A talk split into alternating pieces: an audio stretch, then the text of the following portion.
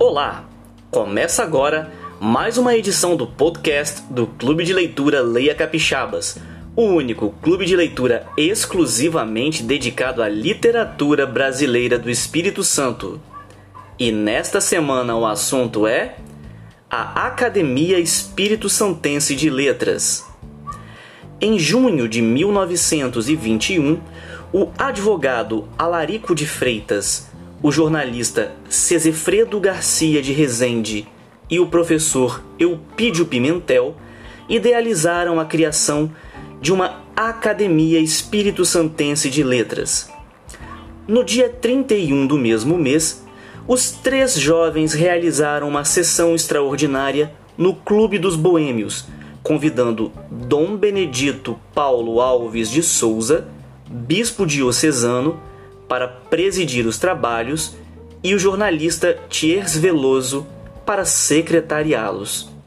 Assim, propôs-se a nova agremiação de nome Academia Espírito Santense de Letras, que contaria inicialmente com 20 titulares, indicando-se os nomes de Dom Benedito Paulo Alves de Souza, Antônio Ferreira Coelho, Aristeu Borges de Aguiar, Tiers Veloso, Aristides Freire e Cassiano Cardoso Castelo como membros fundadores, além dos três acadêmicos idealizadores.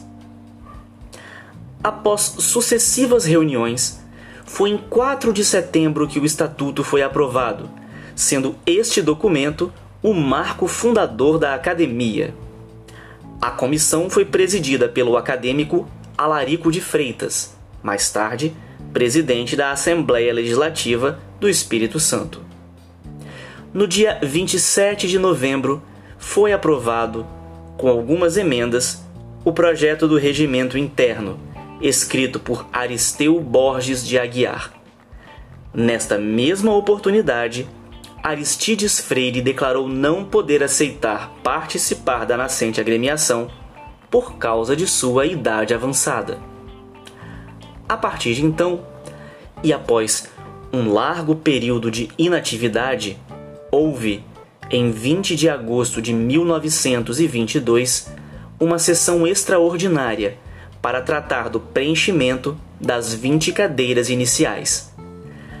A sessão magna de instalação ocorreria em 28 de setembro de 1923, amplamente noticiada pela mídia, com muitos aplausos e uma outra crítica, sobretudo, de alguns intelectuais capixabas radicados no Rio de Janeiro, então capital da República o primeiro presidente da Academia Espírito Santense de Letras foi Dom Benedito Paulo Alves de Souza. A academia registra uma longa inatividade, de 1930 a 1937. Durante o período, surgem, em Vitória, a Academia Espírito Santense dos Novos e o Grêmio Rui Barbosa, ambos formados por estudantes, Contagiado pelo entusiasmo dos moços, o acadêmico Arquimino Martins de Matos, da primeira turma da academia, resolve soerguê-la realizando uma reunião em 18 de setembro de 1937, na sede da Associação Espírito Santense de Imprensa. Reformam-se estatutos, elevando-se para 30 o número de suas cadeiras, em 21 de junho de 1938. Em 1939, a Academia, sob a presidência de João Dias Colares Júnior, adapta seu estatuto às diretrizes da Federação das Academias de Letras do Brasil, com sede no Rio de Janeiro, aumentando de 30 para 40 o número de cadeiras. Em 1943, Eurípides Queiroz do Vale, que por 22 anos presidiu a academia, conseguiu, junto ao interventor federal Punaro Blay, uma sede no terceiro andar do edifício do Banco de Crédito Agrícola do Espírito Santo, embrião do atual Banestes.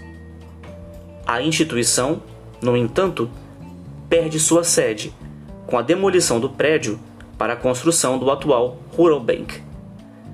Desalojados, os acadêmicos se reúnem na casa do escritor Kosciuszko Barbosa Leão, na Praça João Clímaco. A residência, verdadeiro palacete, é doada pelo escritor em testamento para a instituição. A partir de 1985, o imóvel é batizado como Casa Kosciuszko Barbosa Leão.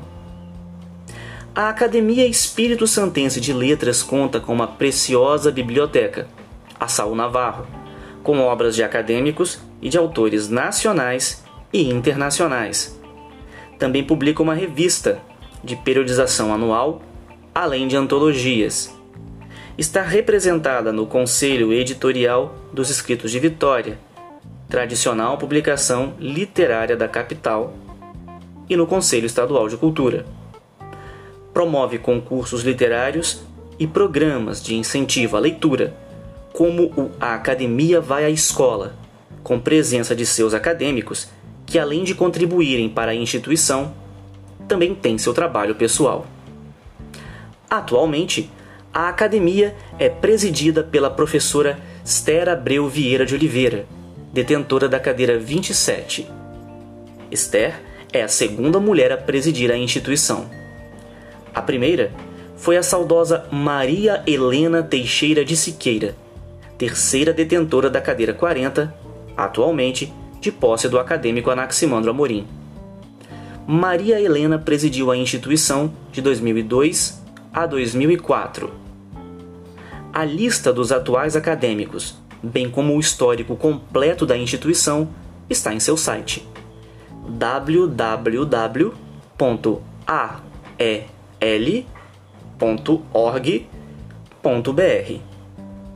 E ficamos por aqui. Não perca na próxima semana mais uma edição do podcast do Clube de Leitura Leia Capixabas, o clube que aproxima você da literatura brasileira produzida no Espírito Santo.